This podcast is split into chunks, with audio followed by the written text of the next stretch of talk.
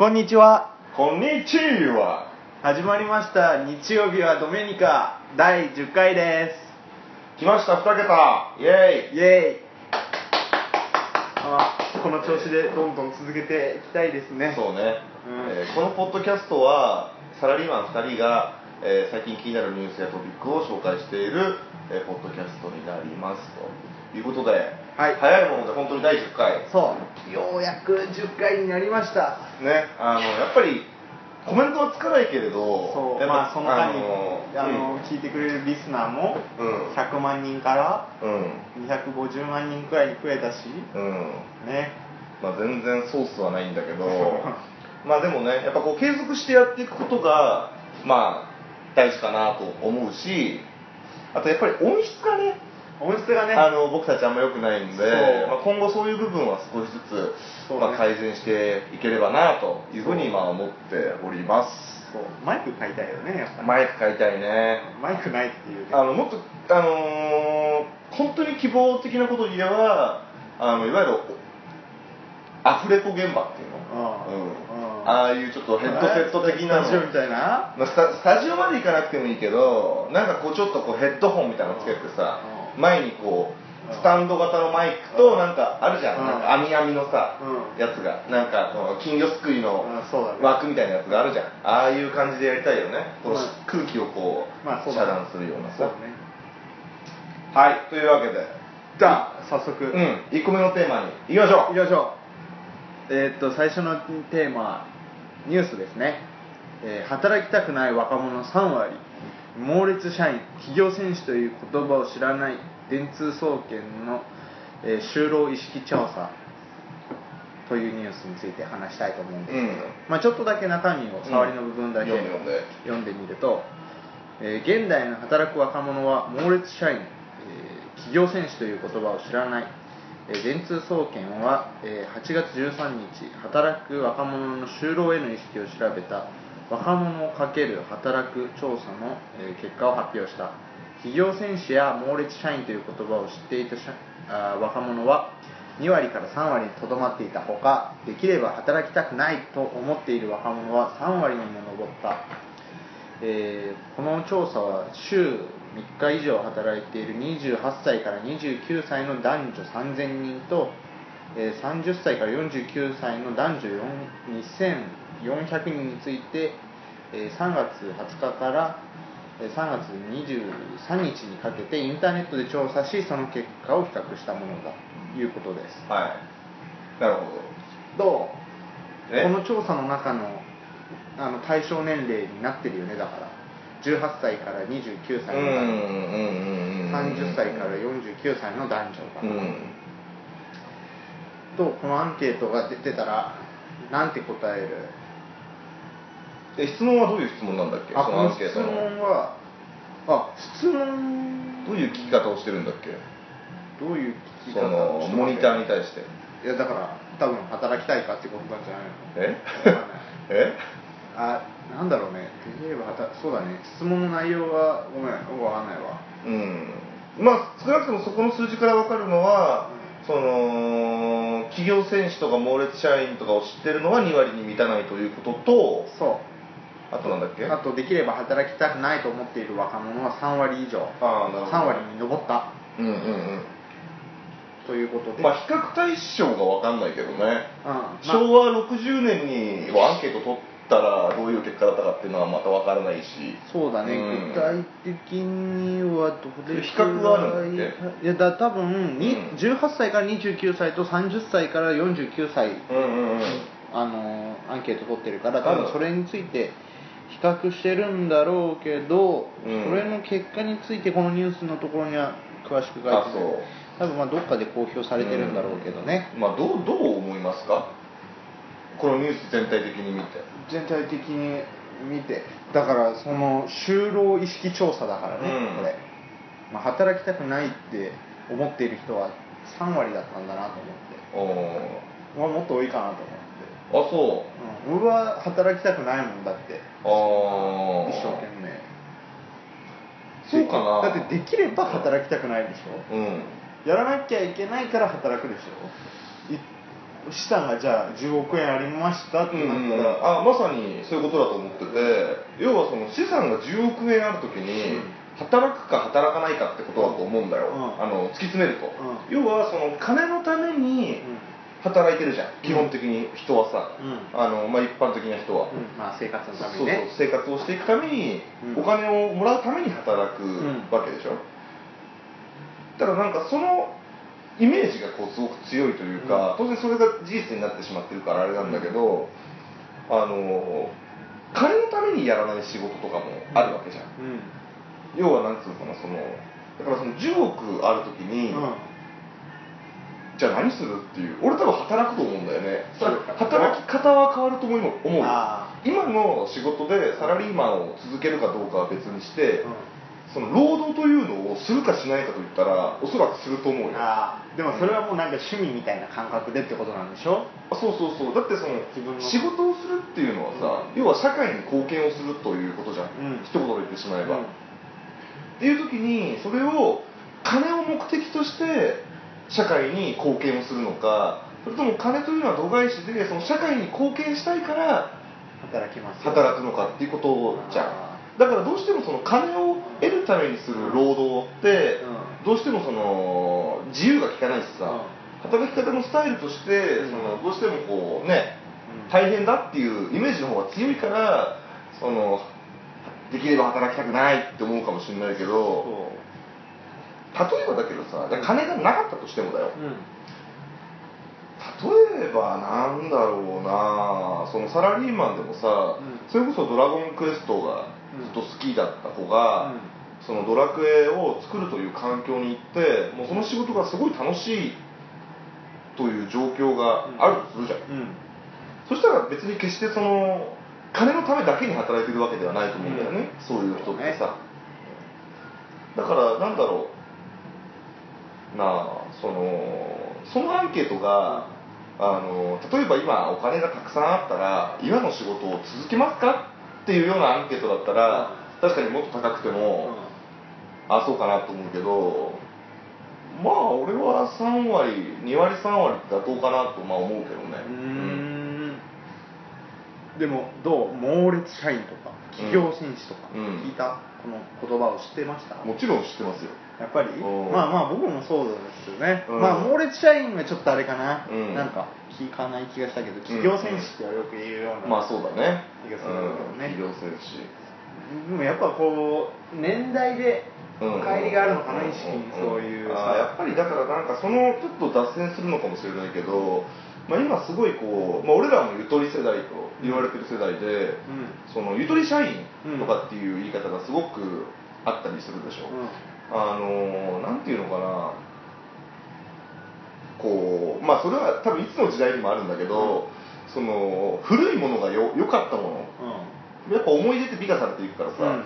あの頃は良かったっていうようなのが当然あるじゃない。そうだね。ん、ただやっぱり働き方のスタイル自体も変わってってさ、やっぱテクノロジーが全然進歩してるからやっぱりなんだろう手でグラフをさ、うん。ねコンパスを使って昔は円グラフを書いたわけだよ、うん。そうだね。ね、資料を作るためにさ、うん。電卓叩いて数字を出して、うん。コンパス作ってグラフを作って、うん。それをなんかあるじゃん。副写ってそうだね。こう写すようなやつに出してさ、OHP でね、うん、でも今ってパワーポイントで簡単にプレゼンテーションが作れちゃうし、そのテクノロジーの進化でさ、うん。あのーやっぱりこうなんだろうななくなった仕事もあれば、うやらなきゃいけなくなった仕事もうん。あるから、まあだからやっぱり昔を懐かしむ昔を懐かしんでこう猛烈社員とか企業戦士とかっていう言葉があるわけじゃなくて、うん。別に。うん。そういうわけじゃないでしょいやでもそのアンケートの意図っていうか、裏側に何があるかって言ったら要は今の若者っていうのは自堕落なやつが多いぞっていうのがその記事の趣旨なわけでしょ。ああまあそういう一ふうに言で言ってしまえば。そういうふうに汲み取れるような気もするけど、うん。だなんだろうね、うん。あのなんて言ったらいいんだろうね。なんかそのもうちょっと僕らより上の世代っていうのをさ、こうなんなんだろうね。それがこう今の生活のためのお金を稼ぐっていう意識とかなり違ったんじゃないかなって思うんだけどね、うん。よくわかんないけど、うん。うんそうそうそういう中で生まれた言葉なんじゃないかなって思うんだけどね、うん。まあなんていうかなそのほらやっぱり、まあ、そのもっと前はさほら国のために戦わなきゃいけないってこうさ、うん。あの日本の兵隊がさそういうふうに思ったような、うん。こう日本のために働かなきゃいけないっていう意識がまだあったんじゃないかなって思うんだよね、でも今はなんかもう日本のためにとかっていうさ気持ちないでしょ正直。まあないね。自分のために自分のっていうような気持ち。じゃん、みんなきっと、うんうんうん若い人は特に、うん。だなんかそういう、まあ、大きなこう意識の変化があるんじゃないかなって思うんだけどね。うんまあね。うん。この話思ったより続かないな。え？え？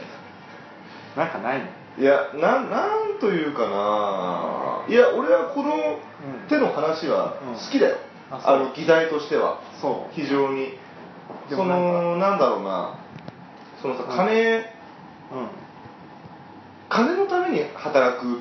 でうん。それはもちろんそうだけど、うん。なんかよく俺はどっちかっていうとそれこそ企業戦士とかさ、猛烈社員とか嫌いじゃないから、うん。どっちかというと、企業戦士タイプだもんね。俺企業戦士タイプだから、なんとなく。うん、今風に言うと意識高い系というのかな。ああ企業うん戦士ガンダムって感じだよね。いやいや。き それ全然企業と企業で全然その 因しか合ってないんだけどあのー、なんだろうな。いやお金が稼げれば僕はいいんですみたいなさ、うん。価値観があるじゃん、うん。うん。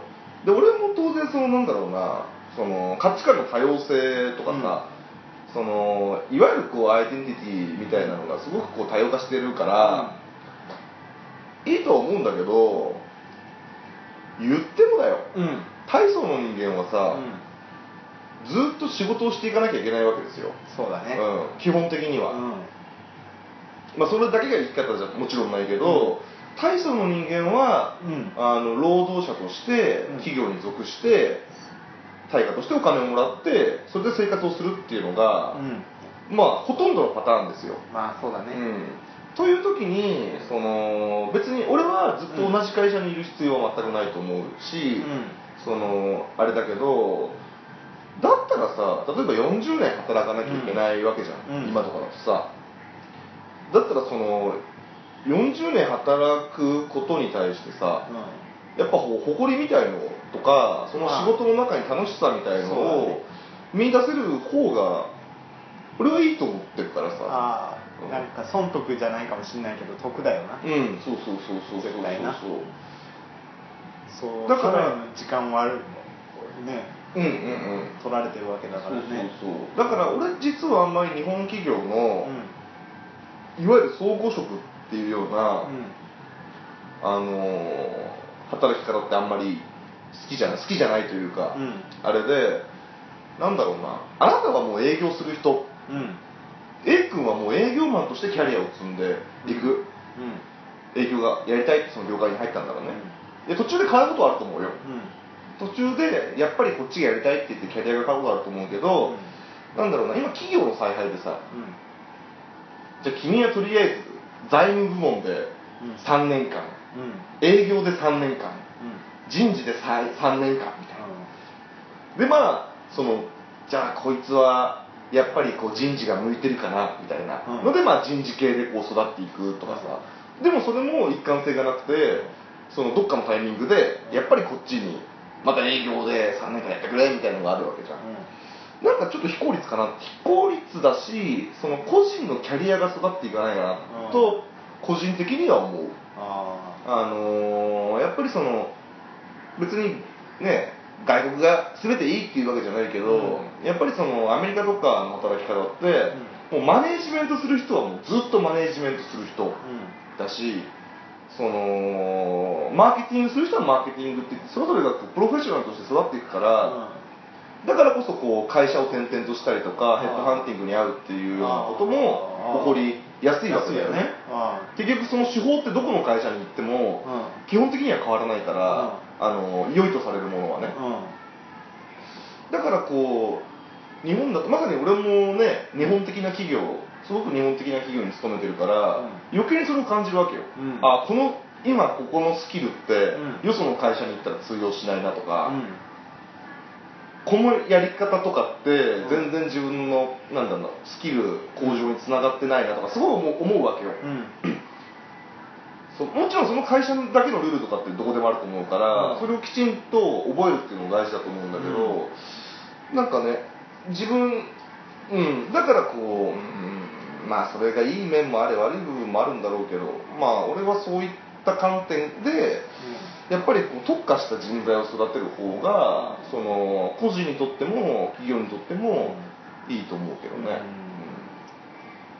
まあそうだね。なんかもっとこう専門的にやるのもいいかもしれないよね、うん。その方がまあどうなんだろうな。でもいろんなことしてた方がいいっていう人もいるしね、うん、だから汎用的な人材は育つよね、うん。その会社にずっといて、うん。いろんな部署を経験してて、そうだね。だからうん。そういうではだから日本的なうん。契約の形になってるのかもしれないよ、うんうんうんうん。長くこう終身雇用制にするメリットだよねそうね。れね。だって転々としててちょっとのところで出ていっちゃったらもう本当に何にもねちち力がないような状態で出ていくことになっちゃうかもしれないですね、その転々としてたら。それってなんだろうな。俺はある意味ではその日本のやり方って基本的にさ、うん。よく言われるのはこうやっぱ終身雇用だからこう成果主義じゃないと、うん。まあ、よく言われるじゃん。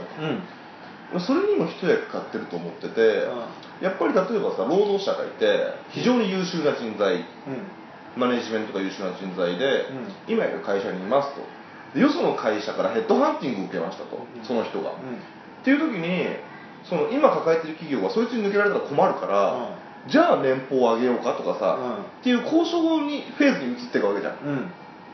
うん。でも基本的にはさ日本の企業まあ日本の企業ってくくりがよくないよくいいのかわかんないけど、少なくとも俺の会社では、うん。そこまで重要な人間っていないわけだよね、うん。極論言ってしまうと、うん。なぜならみんな汎用的にうん。それは優秀な層を普通な層をうん。無能な層って言うかもしれないけど基本的に有能な層って汎用的で一定数いるからでそいつが辞めちゃううん。ヘッドハンティングされてよその会社に移っちゃうって言っても代わりが効くわけだよね。ああ、うん。そういうふうにまあそう。なシステムになってそうるよね。そうそうだしこう個人からしてみると、うん。結局その会社では優秀だけど、うん。よその会社に行ったら、うん。はなんだろうなずば抜けた能力がないから、うん。結局なんかその会社の中の、うん。まあ、昔から会社にいるから優秀な人みたいな感じになっちゃうから、その転職もうまくそうね、うんやりづらいし、やりにくいな。うん。確かに。だからまあその専門的に育てた方がいいと思うけどね。だからだからよくよく言うのがさ、う日本でよく言うのがさ要はなんか理系は潰しが効くけど、うん。文系は潰しが効かないみたいなこと言うじゃん。それと俺もうほぼイコールだと思ってて、やっぱ理系ってかなり専門職になっていくじゃない、そうだね。うん、あのそれは、まあ、理系、まあ、理系というカテゴリーなのかわかんないけどそのシステムエンジニアとかさ、うん。なんだろうな。ねエンジニアとかさ、まあそうだね。そのテクノロジーを扱うのって基本的には専門職になるから別にここの開発じゃなくてあっちの会社に行ってもそのノウハウって役に立つから、やっぱり文系だとどうしてもね、うん。あの総合職事務職だったりうん。営業だったりっていうのがどうしてもね、うんなるからだから営業なんて本当にすごい楽しい仕事だと。俺も俺今営業だからさ、ね、マーケティング本当はマーケティングのプロじゃなきゃいけないわけだよね、営業っていうのはさ、でも日本の企業だとあんまりそういう意識ないじゃん。営業マンってさ。外回りする人みたいな、うん。うん、外回りしてうん。お客さんに頭を下げる人みたいな印象がどうしてもあるでしょ、ある。うん、あのイメージとして、だから営業っていうとなんかこう営業かみたいなイメージがどうしてもあるじゃん、うん。でも本来って営業ってそうじゃないと思ってて、うん。そのまあ一番その大事な部分だよね。その物を売るという意味では、まあまあそうだよね。会社の中で一番利益を直結させるところだから、うん。やっぱ個々人の営業戦略みたいのがうん。なきゃいけないと思うし、うん。うん。なんだけどどうしてもさ、うん。営業っていうとみんなさ、無意識にみんな飛び込み営業をイメージする ね。ピンポンピンポンして「これ買ってくれませんか?」って言って 断られるみたいのをどうしてもイメージするでしょ、でも俺はそうじゃないと思うん。だよねまあまあ実際にはそうではないことの方が多いんじゃん、うん。まあねなんかそうそうそう。そう簡単にイメージしちゃうとそうなっちゃうけど、うん。だからちょっと話が少し飛躍すると、うん。ここからさらに。うん。まあその集団一括採用みたいなさ、まあ俺はそのそういう就活とかをしたことがないから、うん。ね。うん。あれだけどまあそういうのもどうなのかなと思うけどね。その大学行ってる時は勉強するのが目的なわけでしょ、うん。そうだね。でも3年生とかから就活するでしょ、みんなだよね。うん、だってそしたらなんかね、うん。何しに行ってるのか分かんないじゃん、まあそうだね、うん、だってそこでそのより専門職の強い事柄を学ぶためにうん。学校に行くわけでしょ、そう、うん。でもねだから俺は理系だったから工学部だったから、うん。その3年生とか4年生になってから本格的にその自分の専門みたいなのをうん強く学ぶうん時期なんだよね、でも文文系の人ってうん。どういうことしてるのか全然わかんないからさ、うん。正直なところ、うん。そこはすごく重要なのかその前段までもじあれなのかわかんないんだよね、まあ多分なんかそ卒論みたいなのがあるんだと思うんだけど、うん。文系でも多分。なんかその学業とその就職活動を並行してやるみたいのが、まあいいのか悪いのかっていう感じがするよね、まあで逆にそこにこう乗り遅れるともうなんかダメの学 だからそうだよね、うんのがあるわけ新卒だもんね、うん。新卒主義みたいなそうそうそうそうそう。まあでも確かに4年大学の4年間のうちの1年間はもう就職っていう期間みたいな感じじゃん就活の期間って感じじゃん、うん。でも違うもんね、うん。大学はだからね一生懸命やってそうね、うんそれで終わってから一息ついて就活っていうぐらいのテンポでもいいかもしれないよね。だからこう海外とかの大また海外の引き合いに出しちゃうんだけどさ、うん。あの大学だとやっぱりこう卒業してから就職活動うんじゃないですか、うん。やっぱりその二十歳ってさうん。二十歳でしょ、要は2年生とかって。うんそうだね。で3年生とかが21とかじゃん、うん。子供じゃん。うん。言っても今の日本においてはさ、全然子供じゃんうんまあそこでさなんか脅迫観念みたいのがあるじゃん。うん。就職に失敗したらうちこれだみたいなさ、そうだね。脅迫観念もかなりある。そうじゃないと思ってて4年間しっかり自分の学びたいこととかさ、うん。やっぱ中学とか高校とかってさ、うん。かなりこう浅く広くいろんなことを学ぶうん。場で大学とかに行くとよりこう先鋭的なさ、うん。知識を学ぶ場所になっていくじゃん。でそこで本当に自分が将来何をこうやりたいかっていうのを考えた上でしっかり勉強して卒業してそれからこう仕事を、まあそれが理想だよね。うんだと。ででそれが理想だけどね。理想だしなんだろうな別に日本以外じゃ実現できてる話だから、うん。そんなにハードルが高いとは俺は思ってないんだよね、うん。まあ、日本の今の少なくともこう世の中の文化には合ってない、うん。あそうだね。そうそうそう。ただ当たり前のことだと思っててさ、うん。どっちかっていうとさ、うん。ね？そうだな。うん。というのでまあこのニュースはこんなもんかな。そうだね。まあ今若者をねうんあのーまあ、最後にこれだけ言うと、うん。俺その手の記事ってあんま好きじゃなくて、うん。あのなんか今の若者をさこうん。う乏しめようというかさ、今のやつ今の若い者はみたいな。そうそう 今時の若者はみたいな。いやそういう部分はある一部分だけを見ればそうかもしれないけど、うん。でも今の若者って逆に何て言うんだろうな。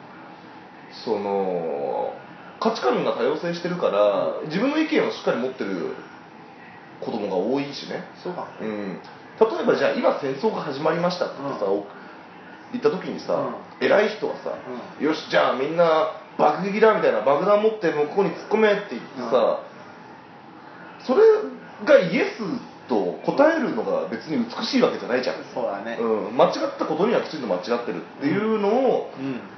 言うっていうのも大事だし、ん。言う以前にそれを感じるのが大事だと思うんだよね、うん。あれ？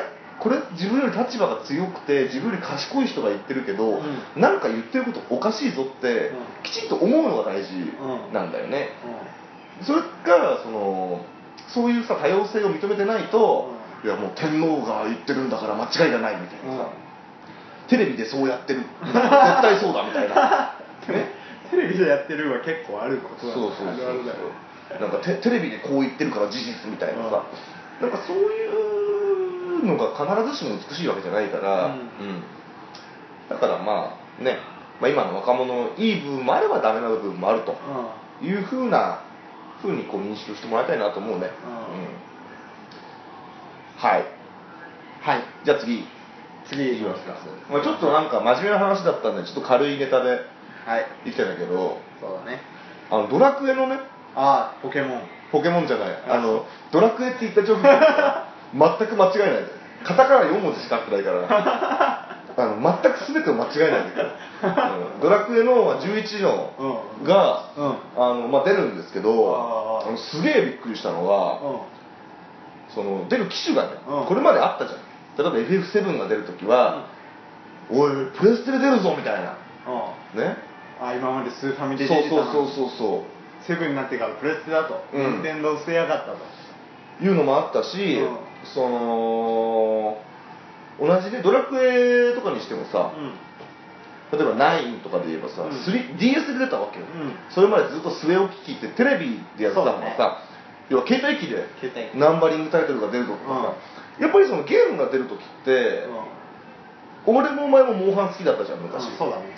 だからモンハンがプレステ3で出ないって言った時すげえショックだったでしょ、そうショックだった。Wii かよみたいな。ああそれはあるわ。あったじゃん、うん。やっぱりこう何で出るかってすごい大事だと思うんだけど、今回ドラクエの11がね、うん。あのープレステ4と、うん。あの任天堂 3DS うん両方で出る。んだよね。でああそうなんだ。そう。で何がすごいかっていうと、えって全然性能が違うじゃん。そうそうそう思うでしょ？ん。まず。思う。じゃん。で大体想像するのがさうん。例えば PS ビータとうん。PS4 でうん。両方出ますとかってたまにあったりするじゃん、うん。っていう時に方法としてあるのが、例えば PS ビータの方の画質をすっごい下げる、うんうん。あるいはその PS4 の方の画質をうん。PS ビータのレベルまでうん。落として、うん。まあ、出すみたいなのが一般的なんだけど、うん。あのねゲ開発のスクリーンショットとか見れば分かるんだけど、うん。あもう全然違う、あ。あのプレステ4はもうとことん、要はこうプレステ4のゲームみたいな感じなんだけど、3DS の方はモデリングも違うし、うん。どっちかっていうとあのファミコンのうん。ドラクエみたいな、えー、じゃあ全然別物のゲームみたいなあそうそうそうそうそうそう。でもストーリーが一緒みたいな。あそうなんだ、うん。えだからすごい面白い試みだなと思確かに。ったね。それでもなんかなんかちょっと浅浅ましいじゃないなんていうのかわかんないけど えこう何2倍売ってやろうっていうそういうさああまあ気持ちもあるじゃない？ですかそうなのかね。あのうん。プレステ4のリアルな感じでやらせるのと、あまあそれはあるかもしれないね。3DS のうんこう、まあストーリー同じだけどそうそうそう2倍美味しいみたいな。なんかなかなかね面白い試みだな。ああそうだね。だからいわゆるなんだろう面白いし。プレステ4のモンスターが出てくる時ってなんかこう、要は 3D なんだよね、うん。なんかちょっと見た感じだとこうテイルズみたいな戦闘。うん。絵的にはね、うん。中身は全然わかんないけど、うん。絵的にはなんかそういう 3D のフィールドにうん。モンスターがボワーみたいな、でもその DS の方はなんかそのいわゆるこうさ横にさ、うん。3体いて、魔物が現れたみたいな。ああよくあるね。もそうそうそうそう一番最初の頃のねドラゴンクエスト。そうなかなか面白いなと思って。へでまあスクウェア・エニックスのまあ新しい試みなのかなうとまあ思うね。んいやいやかなり斬新だよね。でこれはちょっと俺なんかのニュース記事で読んだんだけど、なぜそういう選択をしたかみたいな、うん。スクエニが。うでその記事は結構興味深くてえっと要はさまあ当然そのさっきの話にちょっと戻っちゃうかもしれないんだけど、まあ、ゲームを出すのも当然ビジネスじゃん。ビジネスでうん。当然利益を追求しなきゃいけない時にだよ、えっとリスクがありますと。リスクがあってあのーまず前提として、うん。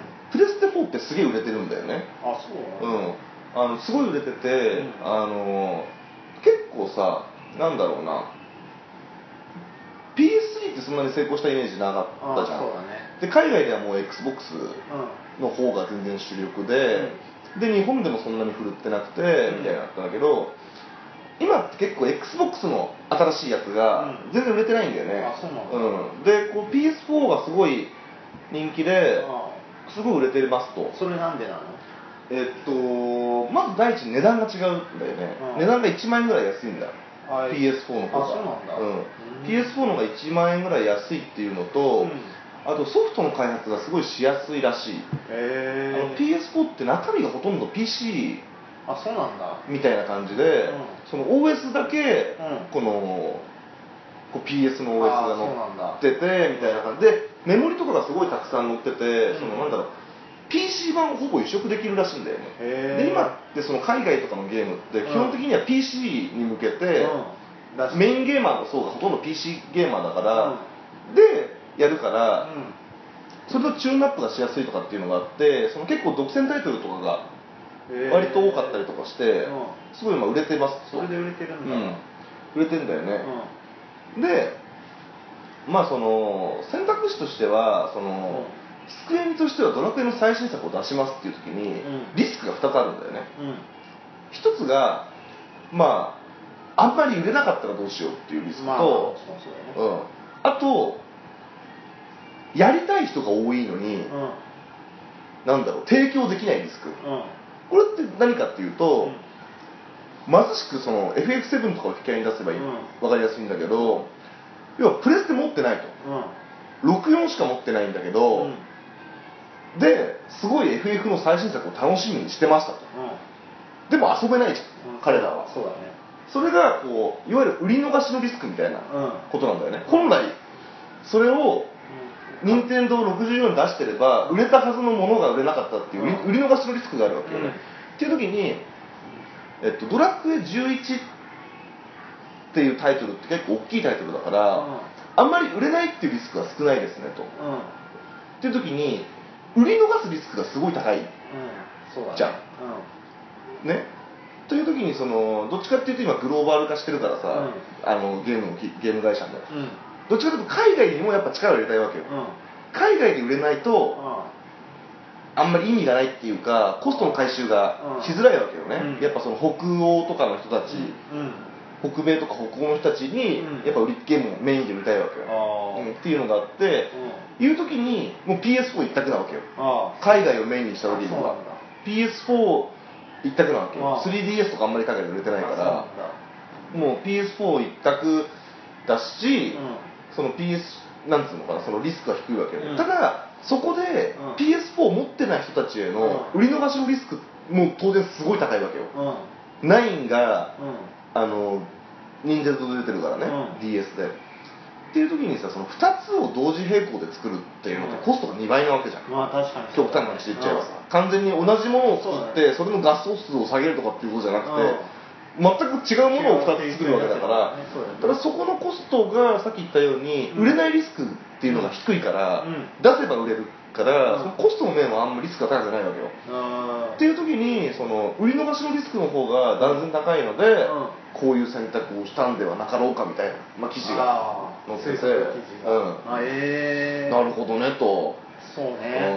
うん。これが別のもっとしょぼいさ、しょぼいというかすげえ力入れてるんだけど、なんだろうなドラクエほど知名度がないというか。そうね。そういうもの力入れたけど、うん。まあ初めて出るそうそうそうそうそう。そうそう新しい試みのゲームみたいなのね。お前知ってるかな？ロストオデッセイだっけな？ああロールプレイングじゃない。そう、はい。結局あの XBOX しか出なかったんだけど、XBOX とプレステ3出すみたいなこと言ってたんだけどさ、うん。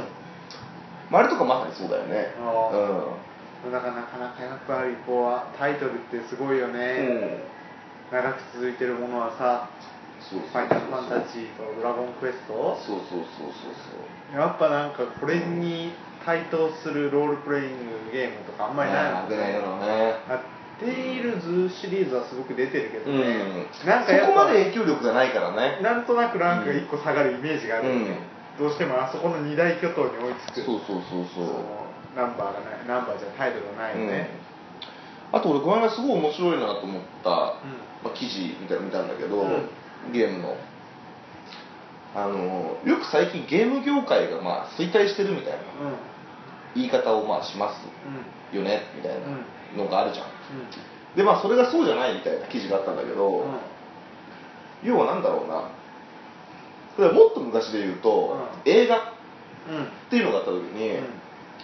みんな映画のタイトルなんか何でもよかったと、映画館ができたばっかりの時って新しい映画が上映されるために、うん。そこにみんな群がって、うん。とりあえず見た。あテレビも別に何でもいいプロレスでも何でも、うん。とにかくテレビを買ったかあ、ら、テレビがそのテレビをずっと見るみたいな、でゲームも、うん。要はそのドラクエとか FF が出たばっかりの時にさ、うん。よくドラクエで徹夜で並ぶとかさ、うん。そのドラクエをこうねちっちゃい子が買うと、お兄ちゃんにそれを取られちゃうと、うん。大きい子ね、上級生にうん。カツアゲされちゃううん。という事件とかが回って、うん。まあ、当時すごい熱狂的だったねとゲーム業界って、うん。でもそれってなんだろうな。いわゆる黎明期とゲームの黎明期と言われるような、うん。ゲームが出始めの頃で、それが目新しいから、うん。そこにみんな群がってたの。そうだね。で今ってそうじゃなくてそのゲームというものの地位が一つ上がって、うん。そのテレビだ映画だっていう他のうん。エンターテインメントと同じ位置に来たんだと。あだからみんな、う例えばシューティングゲームが好きな人はシューティングゲームばっかり買うし、その自分こう逆に言うと選ばれる立場にうん。なっちゃったと、うん。ゲームはね。だからこそこう作り手ももっと気合い入れて作らないとダメなんだみたいな記事があったんだよね。だって昔とかさ、スーファミとかさ ありえないぐらい量の外出たじゃうん。まあ確かにな、んなんかもう本当にさすごいじゃん量が。ソフトの種類がさ、ね。今でもそう言われれば少ないよね。そう。だって年間だって日本で言ったら、うん。PS4 とか多分50本出ればいい方でしょきっと。あ本当、うん。50タイトルなんだ、うん、50タイトルぐらい出ればいい方なんじゃないかなとプ思うよ。レイステーションは3000タイトルぐらいあったらしいよトータルで。まあかなり長い間うんまあまあまあね続けたかられかもしれないけどすごいね。それから比べたらすごい。そうそう少ないよそうね。きっとね逆に凝縮されてるし、うん。っていう部分だね。まあその分こうクソゲーみたいなのが減っちゃったからね。でもお金かけすぎなんじゃないの？ゲームも。なんかわかんないけど。開発費に？そう、ん。なんかまあシナリオとかをもうちょっと作ればいいのにさ、うん。なんか無駄に無駄かわかんないけど、うんグラフィックスがすごくいいかさ確かにね、あの意外となんかこうグラフィックがなくてもさ、うん。面白いゲーム面白いじゃん、まあね。まあまあまあ。確かにゲームのシステムで、うん、いや割と俺もそういうタイプなんだよね、あのグラフィックスはもういいよと。あのグラフィックスはもう本当いいですっていう感じなんだけど、あの今度メタルギアのうん。5が出るんだよね9月に。そうだね。それの映像とかを見ると、めっちゃグラフィック大事って思っちゃうんか なんかねまあ、ゲームの思考性に沿ったグラフィックがうだねだと思うよそうだね。うんうんそういった意味で言うと俺やってはないんだけど、うん。あのストリートファイターの4とかを見たことがあるかな、あのなんていうのポリゴンじゃないんだよ、うん。なんかこう 2D が 3D みたいな、うん。わかるわかる。ちょっと漫画的な表現の、うん。ああいうのとかって、なんだろうな。多分すごい高度なグラフィックスは使ってないはずなんだよ、うん。多分質感とか、うん。肌の質感だったり、うん。髪だ水だ、とかそういうリアリティっていう意味ではそんなに多分あれなんだけどでも綺麗じゃん。うん、うん、そうだね。だしなんかすごいだからああいうようななんだろうなリアルにすることだけが全てじゃないから、その 2D であることとか、うん。その二次元的であることの良さ、その二次元的なかっこよさも当然あるかあらねだってその実写映画よりもさ、うん。アニメの方が戦ってる姿かっこいいじゃん。そうだね。いろんなこうポーズが取れるし、うん。いろんなモデリングができるからエフェクトも使えるしさ、だからなんかもうちょっとこう、まあ、当然そのリアルを追求してるゲームはとことんリアルを追求してほしいんだけど、あのもうちょっとその全部最近そういう感じじゃん。そう全部なんかさリアルな外人がさそう。銃撃つゲームばっかりが多いからね、ううんまあ、そうじゃなくてもうちょっとなんだろうな。それこそ任天堂的に言えばさ、うん。マリオとかさそうそうそうそうゼルダとかさ。それでいいんだよって思うけどね。あとはシナリオ勝負じゃそうないそうそう。なんかそういうゲームがもうちょっと増えればいいのになとはまあ個人的に思うよね、うん、っうん。そう、うん。そう思うわ。ていう感じですか？はい、うん。そうですね。はい。じゃあ、まあ、最後お知らせ。お知らせ、うん。あのーブログとうん。ツイッターとインスタグラムもやってますんで、はい。日曜日はドメニカ、はい日曜日はどうにこの間記事更新してたね。書いたちゃんと筋トレ日記書こうと思って、うん。あのどんどん書いていこうと思ったんだけどさ、うん。もう書きたいなって思うことはたくさんあるんだけど、いざ書こうとなるとこう面倒くさく書けよ、ね。いやでもほらか体の変化とかさ。ああまあ写真とか載せりゃいいじゃん。さあでもまだまだブヨブヨだからね。あだから今でしょ？だから変わってくのをこう撮るのがいいんじゃないの？オッケー、ね。じゃあそういうふうにするわ。ここまで来ましたと、うん。で何ヶ月後かにこう比較画像ですみたいな。どう？オッケーオッケー。インテル入ってるみたいな感じでさオッケーオッケー。うん。いいね。はい。それで今250万人のリスナーがいるから、うん。まあそうだね。500万人ぐらいまで増えるかな。ああそうだね、うん。まあ4 5 0人ぐらいいつも聞いてくれればいいんじゃないか。そう、うん。はい。500万人から随分下がったけどまあまあまあ、いいうん。しょうがない。それぐらいでもまあ十分ですね。はい、じゃあまあそういう岡部君のこう体の変化にもまあぜひ期待をして、はい。まあいただいて引き続きまあ聞いてる人は今後も聞いてほしいですしあのあとはもう面白いってねー認めてくれるそうそうそうそうまあ周りにね。そうそうう。ん、あれちょっと素人のねポッドキャストなんだけどなんかおもし面白くない？みたいな こと言ってくれると、うん。まあ、嬉しいなと思うところでございます。ということで、最後に岡部さん面白い一言をどうぞ。バイ。バイ